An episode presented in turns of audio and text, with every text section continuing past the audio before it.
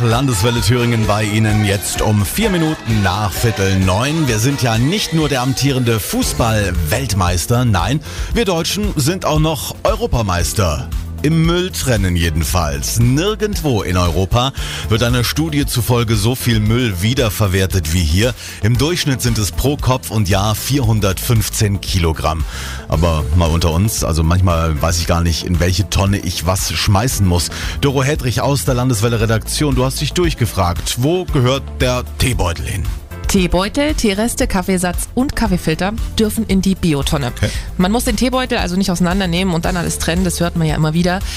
Man darf wirklich alles in den Biomüll werfen. Kaffeekapseln sind da eine Ausnahme. Wenn auf der Verpackung ein grüner Punkt ist, gelber Sack. Wenn nicht, Restmüll.